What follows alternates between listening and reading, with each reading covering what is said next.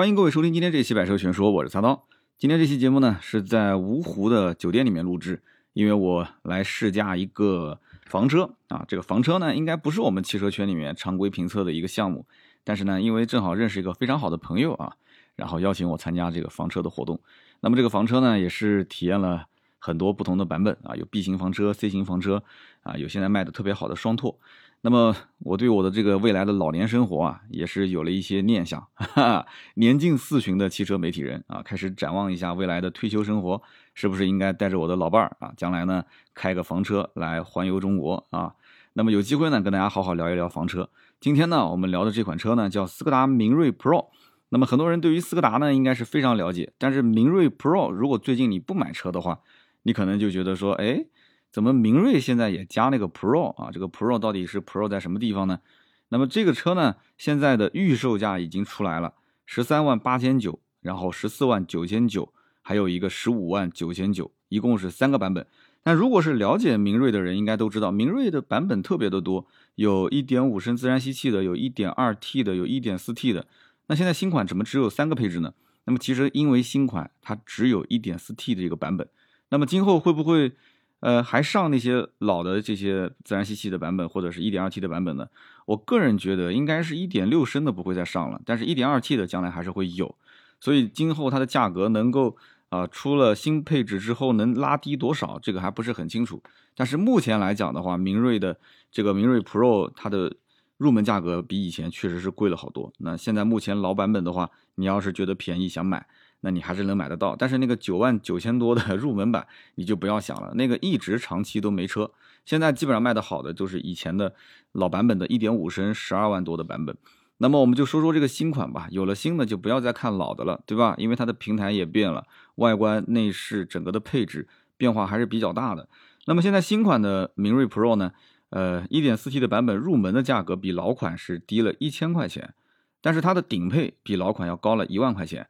那么是不是表示它的价格有所下调呢？其实我个人觉得啊，呃，价格并没有下调，它的入门版本的价格呢，其实只是给你看上去稍微的好看一点啊，要不然的话，你一看入门价比以前的一点四 T 还要再贵个两三千一两千，那你会觉得说，哟，这斯柯达现在也是挺狂的嘛，挺傲的嘛，啊，价格竟然还没有往下降。其实入门的价格定的一定要很讨巧，但是顶配你其实定高一点没关系，因为大家都知道顶配的。它的这个配置变化还是比较大的啊，那么所以这一次呢，价格变化其实并不是那么太大，但是呢，目前来看啊，这个是一个预售价，所以它正式上市的价格应该还会再往下调一些，或者说它结合一些销售政策，到时候正式上市的时候啊，呃，应该还会有一些变化。所以呢，现在如果是盲定啊，厂家也会给你送一些东西，到时候你正式上市再定的话，那具体的政策会有什么变化，我也不好去猜啊。我个人觉得。厂家应该是很清楚的，明锐 Pro 这个车，你不管上市政策你怎么给，终端肯定是要给优惠，而且这个车子用不了多久，它的优惠幅度，我觉得至少应该是两万块钱往上吧。那么我们先了解一下明锐这个车子，它以前发生了一些什么，我们再看看它现在，再看看将来我们是不是啊在什么时间点买比较合适啊？二零零七年七月份，其实斯柯达明锐就已经诞生了，然后二零一零年的时候，这个明锐的销量已经是破万了。你没有听错啊！十一年前，斯柯达明锐的月销量就可以破万。那么到了二零一六年，它的年销量可以达到十六万两千四百多，还是比较辉煌的啊。那么当年其实有一种说法，但是现在估计很多人已经忘了，叫做懂大众的人都买斯柯达啊，或者说买斯柯达的人都是比买大众的人更懂车。这是以前正儿八经斯柯达上市而且卖的好的时候，很多的老百姓都是抱着这样一种想法。哎，但是呢，二零一六年之后。销量开始下滑，啊，优惠越来越大，但是销量还是起不来，很多老百姓就开始换了另外一种说法，叫什么呢？叫做买不起大众的都买斯柯达，哎，买斯柯达的就是买不起大众的，嘿嘿。所以你看，哎呀，人嘴两张皮啊，随你翻。那么到了二零一九年的时候，斯柯达的销量已经是月销不到五千台，那么到了二零二零年的时候，它全年销量一共才三万三千三百四十七台，所以你想想看，全国四百多家经销商。他一年才卖三万多台车，是吧？你划到一个月，也就是大概三千台不到，两千多台，然后再除以四百多家店，一家店卖几台？你算一算。那么有人讲说这什么原因呢？我觉得原因有几个方面啊。首先就是现在的速腾确实卖的太便宜了啊，不仅仅是速腾便宜，包括朗逸也便宜，宝来也便宜。然后还有就是这个之前也是因为速腾起了一个不太好的头，对吧？速腾把后悬架给减配了啊，当时呢刀片悬架不是出了很大的事情嘛？结果呢，速腾他偷偷摸摸的把这个悬架又换回来了，但是呢，这个斯柯达当时跟着大哥一起去换，二零一五年嘛，对吧？二零一四一四年五月份，二零一五款嘛，当时就这么一换，他就一直没换回来，所以你看，从二零一五款之后。斯柯达明锐的后悬架一直都是扭力梁悬架啊，一直都是一个半独立悬架，所以这件事情一直被人吐槽。而且因为这件事情，所以斯柯达的明锐在很长一段时间内，可以说接近五六年的时间内，一直是被速腾先是压着打，然后结果根本就速腾跟他不在一个段位，然后又被朗逸跟宝来压着打，结果朗逸跟宝来跟他也开始拉开身身位，然后这个怎么说呢？就是现在国产的 SUV 也卖得好。然后现在新能源也过来抢食这个市场，就十来万块钱的新能源也很多，所以就让整个的斯柯达的明锐这个产品就开始边缘化。但是你要知道，其实明锐刚开始进入中国市场的时候，它是斯柯达品牌进入中国市场第一款产品，就以前的口碑其实可以说非常非常的好，对吧？当年虽然是合资，但是它的设计开发，包括它的整个的产品啊，它是跟。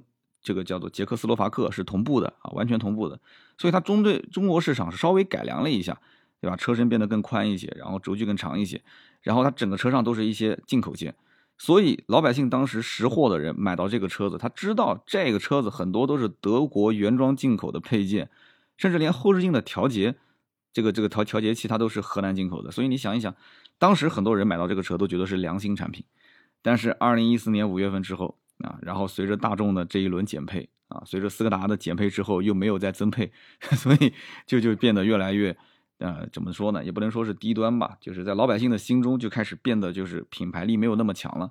当年还有一点八 T 的斯柯达的明锐，你还记得吗？但是现在都没有了啊，都取消掉了。所以整个产品它是自己把自己其实是自废武功，就是这种感觉。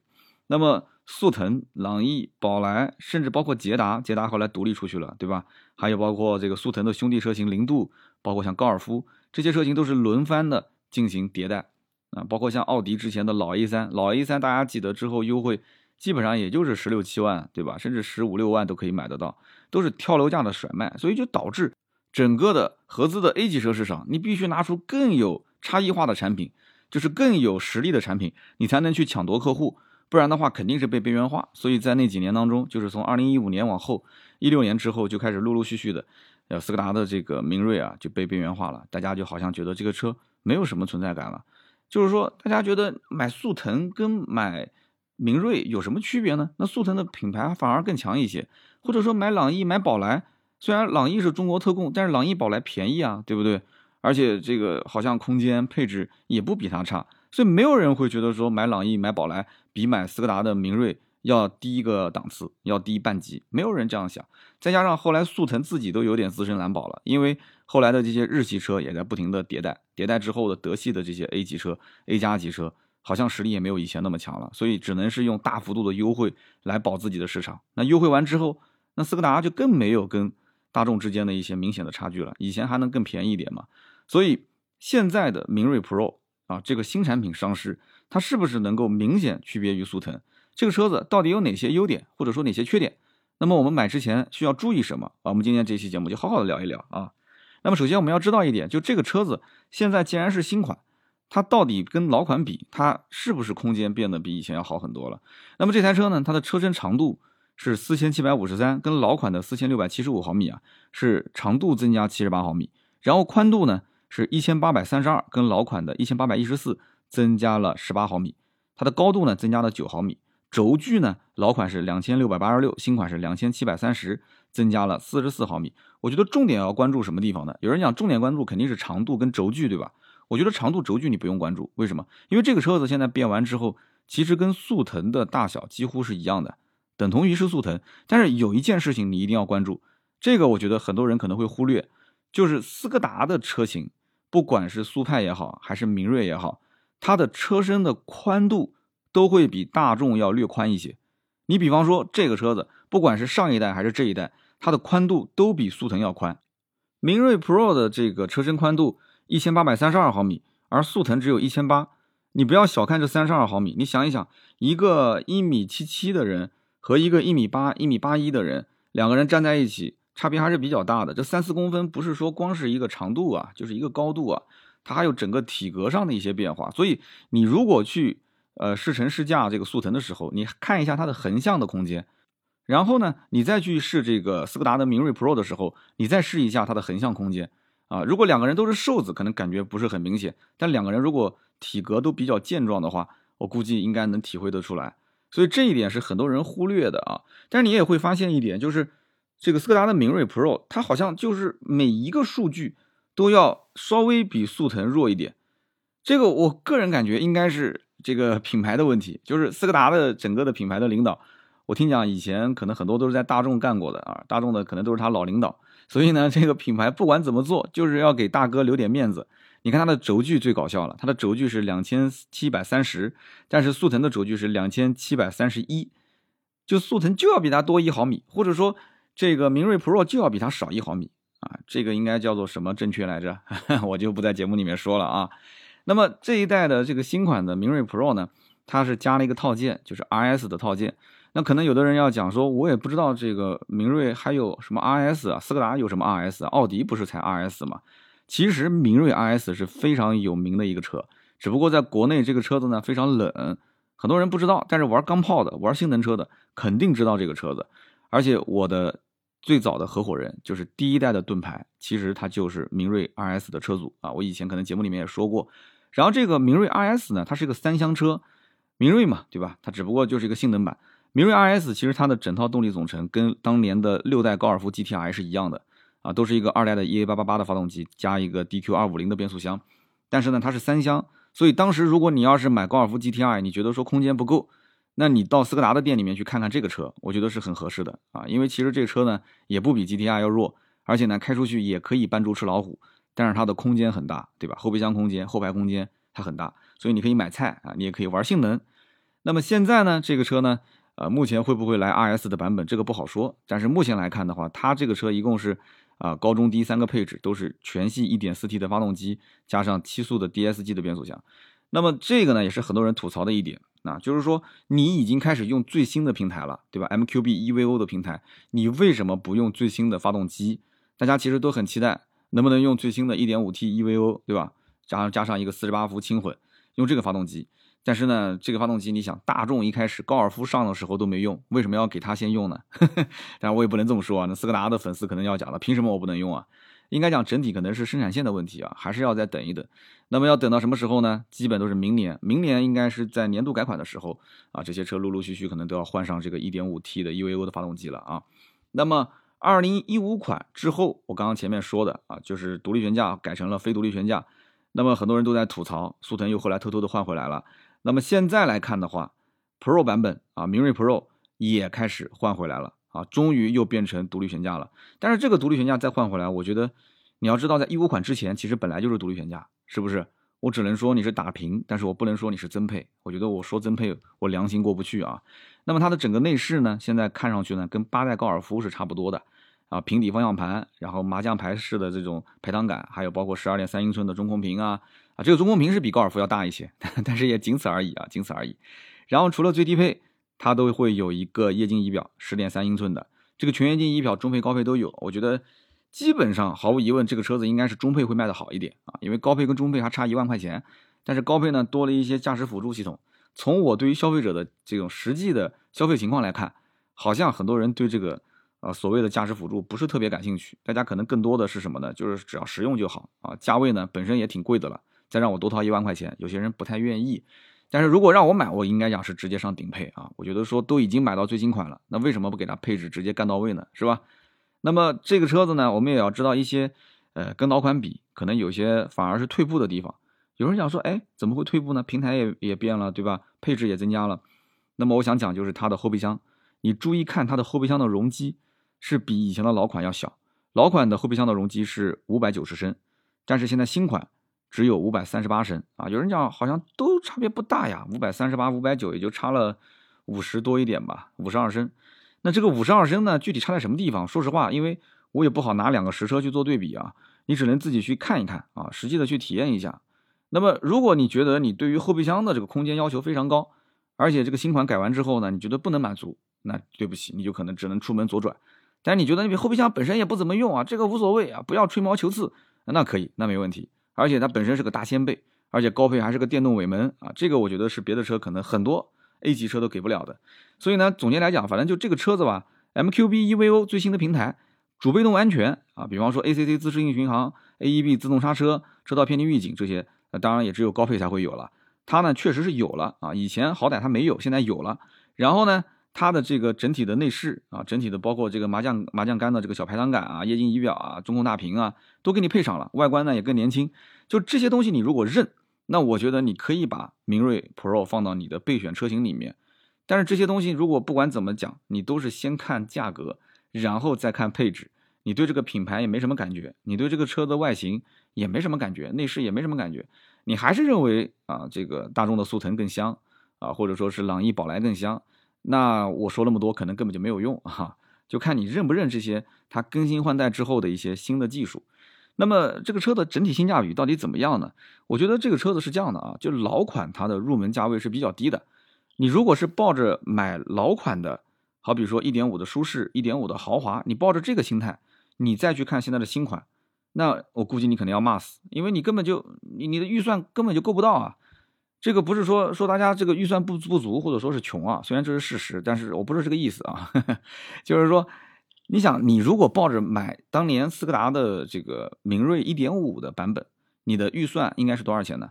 十一万六千九，十二万六千九，这是官方指导价，优惠你肯定是问过的，对吧？你问过就知道，这车优惠至少是两万大几，两万大几的话，那也就是说。呃，裸车价格应该是在十万块钱到，呃十一万块钱之间。那么十到十一万的裸车价，跟现在的新款十三四、十四五万的这个裸车价，你的整体的预算要再往上拔个三万多块钱啊，两三万块钱。那么你原来本来是买个一点五，你自己可能自我安慰一下啊，配置稍微差一点也无所谓，排量小一点，动力差一点也能接受，你就是代步用的。现在虽然你是买新款，但是你的动力一下是干到一点四 T 了，你当年为什么老款不看一点四 T 呢？那不就是因为预算问题吗？那现在为什么新款你就买 1.4T 呢？哎，那你的预算怎么又突然多了呢？所以这个呢，你要想想清楚啊，你是不是为了新款去增加预算，有没有这个必要？然后呢，这个新款其实我刚刚前面讲了一个，就是后备箱的容积变小了一点，对吧？我还想具体再说一说，就是从最低配来讲的话，你肯定是比当时老款的最低配，对吧？你十三万八千九，对不对？老款的十三万九千九，你就差一千块钱，差一千块钱，那是不是配置增加呢？其实配置有增加，但是也有减少的地方。就是说，斯柯达可能它也是考虑到稍微的要把成本给降一降。老款它的轮胎是二二五四五十七的啊，它的轮圈。那么新款现在是二零五五五十七。那怎么去理解呢？也就是说，它的胎宽啊，它的轮胎啊变窄了。那么轮胎要如果是变窄的话，那成本相当于就变低了嘛。但是这一次呢，好像啊，我没有太研究它的销售政策。好像说，如果现在预售期你要是订车，可以免费给你升级成十八的轮毂，但我不知道包不包括最低配啊。然后还有一点呢，就是它少了转向头灯，少了车内的氛围灯，少了自动的防眩目的后视镜。那么这些等具体上市之后，我们再看配置单。如果还是没有的话，那就是确定确实是少了。所以这一点呢，你要稍微注意一下。那么中配十四万九千九这个价格呢，其实老款一共就两个配置，十四万九千九相当于是老款的顶配。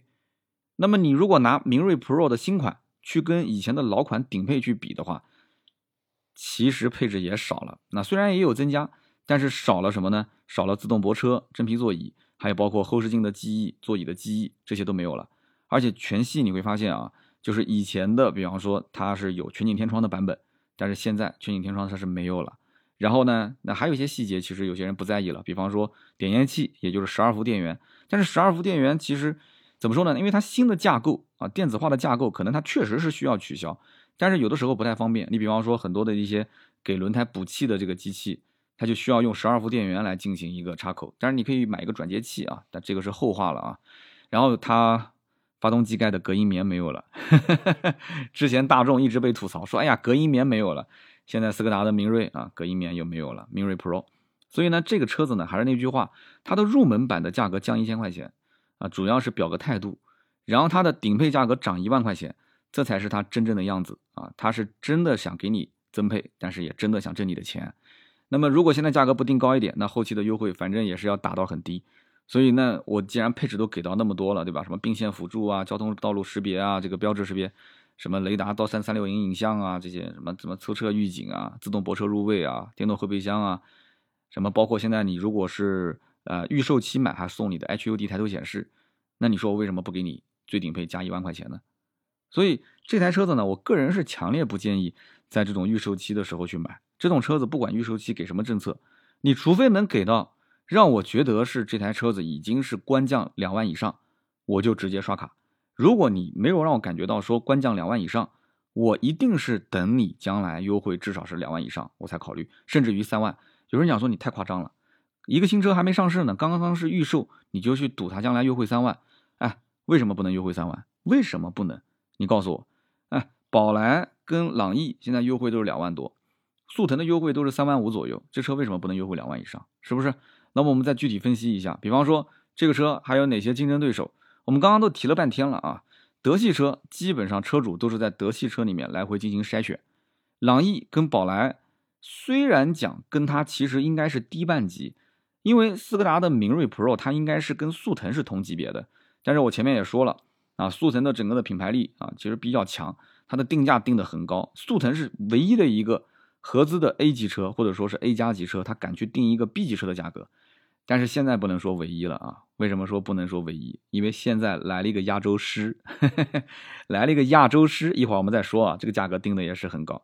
然后我们先说说朗逸跟宝来，朗逸的定价呢，十二万四千九到十五万八千九，那么宝来的定价呢，十一万二到十五万七。就这两个车的入门价格都比啊今天我们说的明锐 Pro 要稍微低一些，而且这两个车子是可以说整个的轿车排行榜前三名。就长期是前三名啊，第一名一般都是，呃，这个日产的轩逸，然后后面就基本上跟着就是朗逸和宝来，朗逸的销量一般都比宝来略高一些啊。那么这两台车子去跟我们说的明锐 Pro 最新款去对比的话，车身的长度肯定是要短一些的，因为毕竟是低个半级嘛，所以它的车身长度要低到大概八十到九十毫米。那么轴距呢也会相对来讲短一点啊。宝来跟朗逸其实已经是加长了，但是跟这个明锐 Pro 比。要短到四十二毫米，其实你真正算一算的话，长度也就是八九公分的差别啊，轴距呢大概在四公分左右的差别。你实际体验它的后排啊，就这个轴距啊，四公分左右，它后排的表现还是会相对比较明显。你去感受一下。那么这台车子呢，就是你会发现，明锐 Pro 补回多连杆的啊独立后悬架，那么就跟宝来跟朗逸拉开距离了，因为宝来跟朗逸还是一个扭力梁，所以你看，因此我们可想而知。明锐当年一直用柳力梁的这种非独立悬架，是多么愚蠢的一个行为！就是明明它的车型的定级已经定上去了，但是实际的这个整体的配置硬件啊，竟然是那么拉胯啊！即使是跟朗逸跟宝来的车主可能考虑来考虑去，还是选择宝来，选择朗逸。但是现在这种情况，我觉得应该是会比较少见了啊。那么我们再看，在这个级别里面，其实高尔夫肯定也是竞争对手啊。有些人三厢也可以买，两厢也可以买，是不是？然后新 A 三，新 A 三当然现在不是了，新 A 三价格定的就比较高了，优惠完的话，入门版至少也是二十万出头。但是新 A 三高尔夫跟明锐 Pro，它们其实整体的设计语言，它的整体的啊，它的架构，电子的架构，包括它的这个挡把啊，这个小挡把，现在你一看就能区别出来，说这这一批车啊，新 A 三高尔夫跟明锐，它都是这个最新的一个设计语言啊，最新的一代产品。所以因此，朗逸，包括宝来，甚至包括速腾。它还是用的机械挡把，所以它跟我们刚刚讲的这三款车，高尔夫、明锐 Pro 跟 A3 是有代际差，所以这个代际差应该是会拉开客户之间的距离啊。那么 MQB 的 EVO 平台电子的架构，我们到底能得到一些什么好处呢？其实无非就是车机是最新的，对吧？然后屏幕变大了啊，液晶屏都给你补上了，然后呢，整个车子的主动安全、被动安全，它都会有非常大的一些变化，会给你很多的一些增配，所以这些都会是领先朗逸跟宝来。在这种明锐 Pro 上面啊，但是也只有是高配上面才会有的，中高配上面才会有的一些高的配置。那你能不能接受？你需不需要这些主被动的安全，对吧？那你就要去核算你的钱包，核算你这些功能性的东西到底能不能用得上。那么现在来讲的话，明锐 Pro 没有1.5的发动机，也没有 1.2T 的发动机，它的起步价格就会比较高啊，它起步售价十三万八千九。那么朗逸它的 1.4T 起步售价是多少钱呢？十四万六千九，哎，你会发现朗逸一点四 T 怎么起售价定的比这个明锐 Pro 还要高呢？那宝来的 1.4T 起售价多少钱呢？十五万起步。其实很简单，这两台车子它的主销车型都不是 1.4T，而这个斯柯达的明锐 Pro，其实从我打心底里面我去研究这个产品，我觉得它的起售价也不是它的主销车型。所以你如果把它的主销车型啊十四万多的版本放进来的话，你会发现斯柯达的明锐 Pro 跟朗逸跟宝来的起售价几乎是一样的。就是你不要去看十三万八千九这个版本，我觉得应该卖的不多啊，它的配置让你感受不到它是一个新产品，所以你一定是在中配跟高配两个版本当中去选，要不然你就不要去买。那么我们再看优惠，就是这个车型，你如果不优惠，就明锐 Pro 如果不优惠的话，那其实你是远远高于朗逸跟宝来，因为我们前面说了，朗逸、宝来优惠都是两万多，两万多的折扣只要一打完，其实朗逸的 1.4T 的入门价格也就是十二万多一点，宝来的入门价格也差不多吧，十二万接近十三万。那你说你作为一个明锐 Pro 这个车型，你凭什么要比它贵出两万多块钱呢？是不是？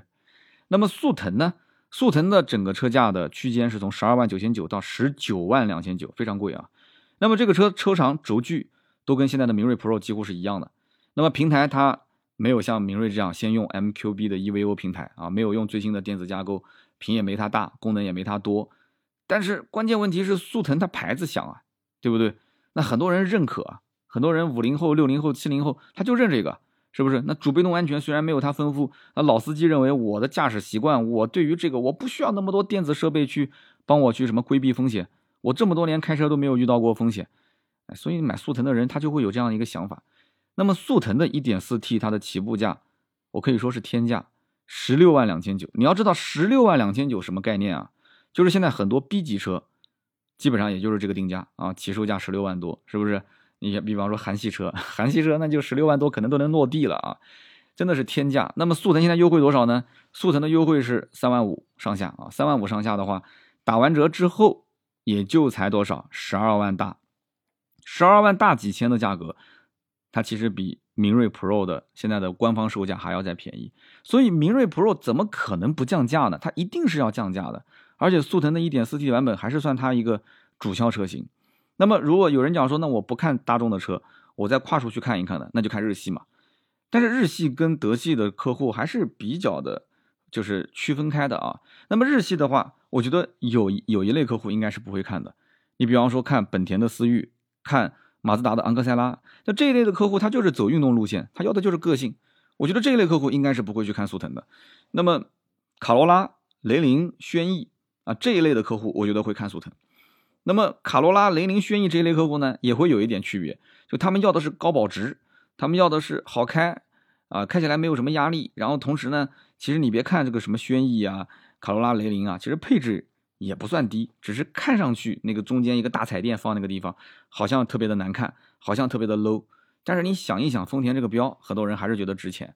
所以呢，丰田也知道大家就认这个标，大家就认这个车的保值率啊，认它的省心、返修率低。所以他就出了一个丰田亚洲狮，这个亚洲狮其实怎么看，三百六十度无死角，从外观到内饰就是一个卡罗拉，那但是它就是轴距加长啊，车身的长度加长，然后一直给你加长长到一个几乎接近于 B 级车的位置，那就是 A 加了嘛。然后定价定的也是非常的霸气啊，十四万两千八起售啊，高配车型十七万九千八。这个车呢，我们是上周刚刚才拍完视频。我们下个星期五啊，下个星期五或者是周四的样子，我们就会把视频给更新，大家可以看一看我去体验这个车的一个感受，我是怎么评价的啊？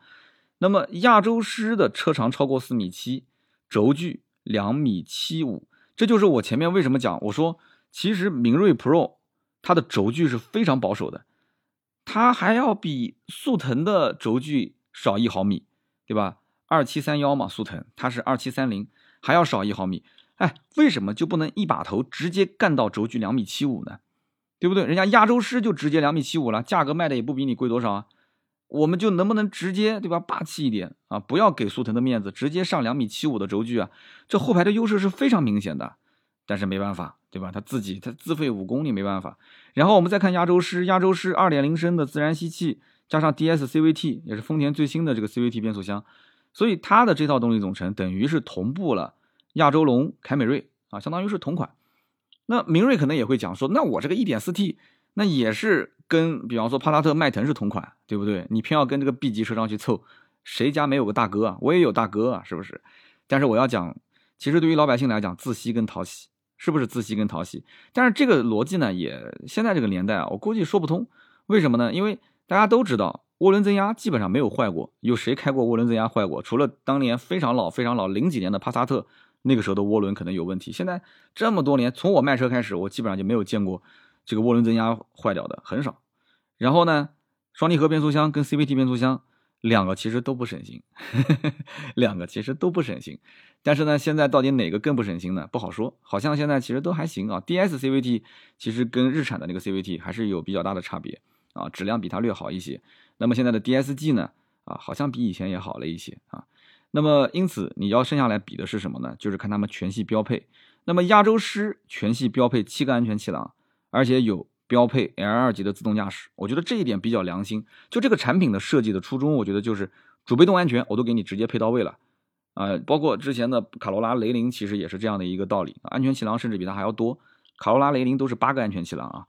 那么因此呢，你再去看一看明锐 Pro，你可能就会发现，好像就是在这个配置方面啊，就不太舍得给啊，就是在这种主被动安全上面，它必须要到什么中配啊、高配才会给你这些。主被动安全啊，才给你这些驾驶辅助系统更丰富一些。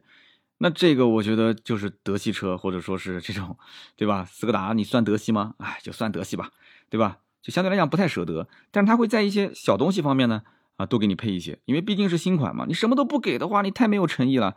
所以呢，明锐 Pro 呢，相对给你会有一些什么无线充电啊、三十色的氛围灯啊、双气恒温空调啊、自动泊车啊、电尾门啊这些啊，这些能看得见的、摸得到的，多给你一些。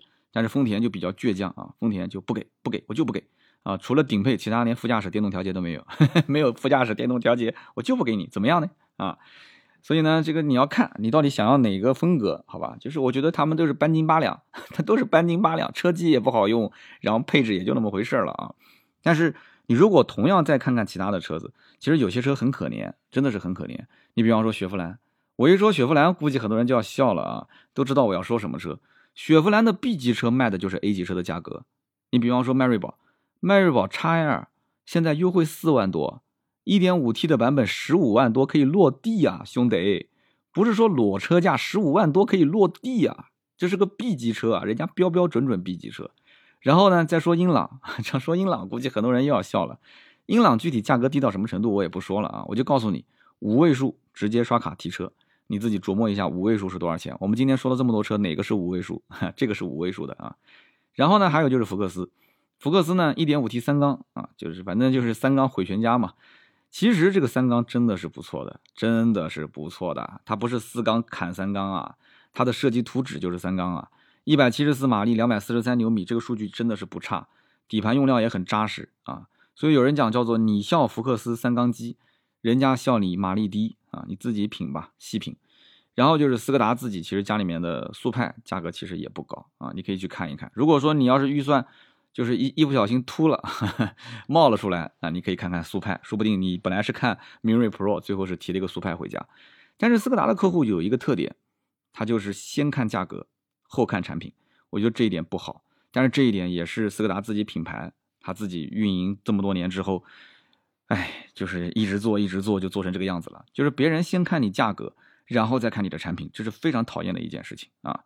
那么总结来讲，斯柯达的明锐 Pro 这个车呢，其实呢，除了动力没有提升啊，我个人觉得哪哪就有很多一些提升。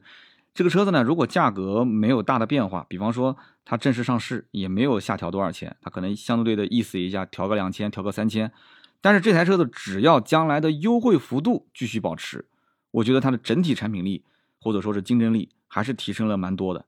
那么这台车的空间。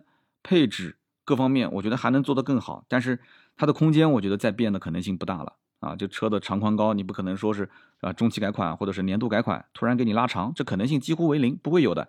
但是配置方面，我觉得还是可以再增加一些，完全是可以把这些主被动安全配置再丰富一些，然后直接下放全系标配。啊，为什么还要学人家速腾呢？速腾是可以做一个盖中盖的裸配版本的起售。但是斯柯达千万不要做一个盖中盖版本的起售的版本，甚至还没有货，这种玩法不要学速腾，真的不要学速腾。而且斯柯达的这个明锐 Pro 完全可以把 IS 的套件做的再犀利一些，啊，可以再犀利一些，大包围啊，对吧？低趴的造型啊，宽体的造型啊，然后轮毂的造型啊，排气啊，可以再凶一点，就让它完完全全区别于速腾。因为你要想一想，整个大众的家族里面，轿车体系基本上没有偏运动的轿车啊。高尔夫我们不谈，两厢车不谈，我们讲三厢车，基本上没有偏运动的。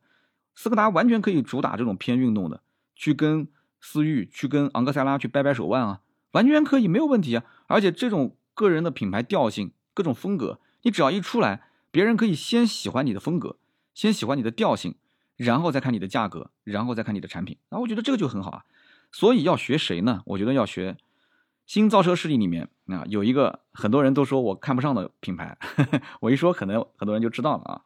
三十五万多啊，三十多万，他凭什么卖这个价？一个国产车，一个国产还是淘汰动力的增程式啊！我一说增程式，很多人都能可能跟我一起脱口而出了，对吧？我就不点他的名了啊。可能有人要讲说，你就差把我的身份证号报出来了，我就不点了啊。四块屏的那个车，对吧？增程式的，他凭什么能卖三十多万？你告诉我，斯柯达哪一点比它差了啊？哈哈。还是个德系的大背景，有这么大的一个靠山啊！但有的时候大哥在背后啊，很多事也不好做啊。所以因此呢，今天就聊那么多啊。斯柯达的明锐 Pro 啊，希望大家喜欢。那么今天这一期节目呢，我是在宾馆录制啊，在芜湖，确实录的也比较晚，可能大家听到后面觉得我的声音也有点疲惫了啊。那么希望我把重点都提到了，希望大家呢听完之后也有些自己的想法，我们可以一起讨论讨论啊，对吧？合资的轿车到底应该怎么选？帮助帮助我们身边那些需要买车的人，也希望大家呢可以把这期节目转发给你的身边啊，不管是买速腾、买明锐，还是买高尔夫、买这个朗逸啊、宝来啊，甚至同级别的一些日系车，卡罗拉、雷凌、轩逸，你都可以转给他听一听，我觉得对他应该会有帮助啊。那么这车呢，后期正式上市呢，我们再看跟同级别的一些车啊，看看有没有哪些可以再做一些横向对比啊，我们再可以说说新车上市的一些政策啊，没毛病。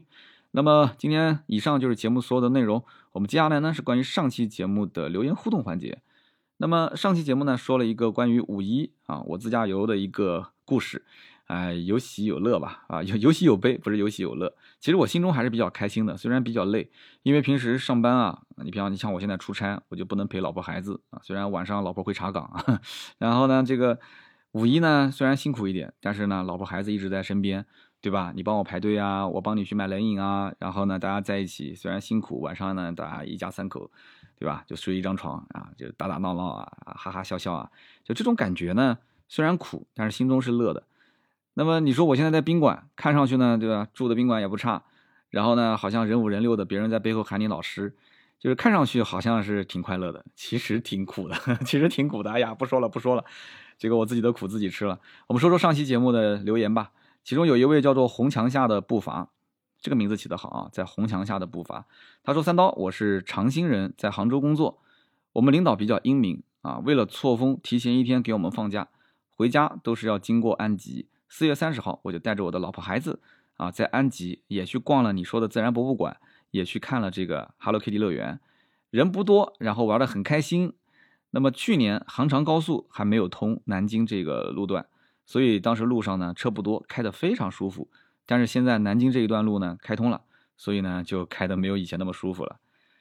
那么其实这条留言让我也是反思了一下。其实对于像我们这种自媒体啊，其实工作都可以在家做。嗯，五一已经错过了，我觉得十一哎完全可以让我们的同事啊错峰，对吧？十一的时候可以在家上班，然后呢我让他错峰去放假。可是有个问题就是，我给他提前放假，但是他的老婆他的孩子没有提前放假。那那他怎么一家人出去玩呢？所以这个其实我也要征求一下同事们的意见啊。提前放假这个事情其实并不难，我觉得对于我们这种小公司，大家只要商量好都可以。嗯，给我一个提示，我觉得挺好的，给我一个提示。那么下面这一位呢，叫做绝味针织棒啊，这哥们儿真是个人才。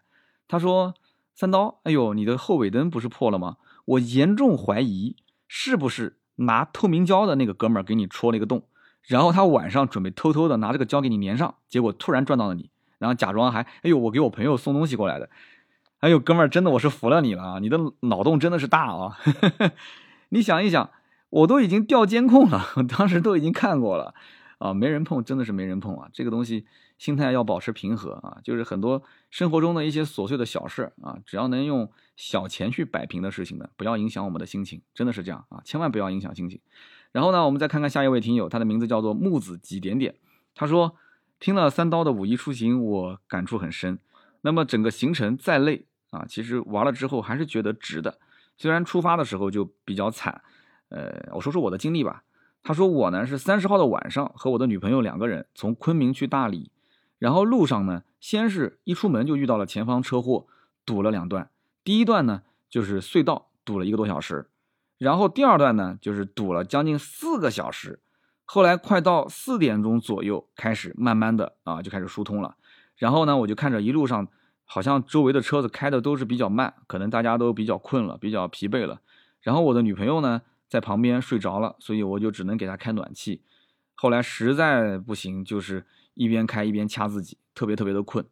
然后从昆明出发是十点半，然后开到大理，已经是第二天早上的七点了。我的个天哪！这哥们儿开车开了将近九个小时。我是严重严重不提倡，就是说这个通宵去开车的，我觉得没有这个必要，真的没有这个必要。而且如果是真的困了，不行就睡一觉，你第二天早上再开也没什么问题。但你窗户一定要稍微开到一点啊，你你你一定要通风。但是确实也比较危险，那不行就下高速找个酒店先住着呗，对不对？所以呢，我觉得这个哥们儿反正有两个地方，我觉得是要说到说到的。第一个就是千万不要疲劳驾驶。上期节目我说用空调去吹脸，然后有人讲说别到时候吹抽风了，还有人讲说三刀我就是听你这个方法，结果我现在是天天流鼻涕啊，这个就是被你害的。但是我我只能说，我确实是这样的。我只要一吹空调，冷风吹脸，我就会瞬间会很清醒。那么我第二个问题就是，为什么要开暖气呢？就云南那边现在昆明那边已经这么冷了吗？我好像马上后面就有个行程是要到昆明那边，已经是要开暖气了吗？这么凉快？好的，那么以上就是今天节目所有的内容啊，感谢各位的。留言和评论，也希望大家多多在我节目下方留言评论支持我啊，一起互动互动。那么同时也是希望大家多多转发啊，把这期节目转到朋友圈，可以让更多有需要的人能看到。那么三刀呢，也是在此谢谢大家了啊！大家如果想联系我们呢，也可以加微信四六四幺五二五四。加了微信之后呢，也可以让盾牌把你给拉到我们的群里面来，群里面有天南海北的。非常好玩、非常有意思的听友啊，每天都在聊天。那么也可以看到我们的原创内容，也可以看到我们的在线电商。我们有自己定制的 T 恤，我们也有自己定制的帽子，还有各种各样的夏季的汽车用品，可以看一看，可以关顾关顾。好的，那么今天就到这里，我们下期节目接着聊，拜拜。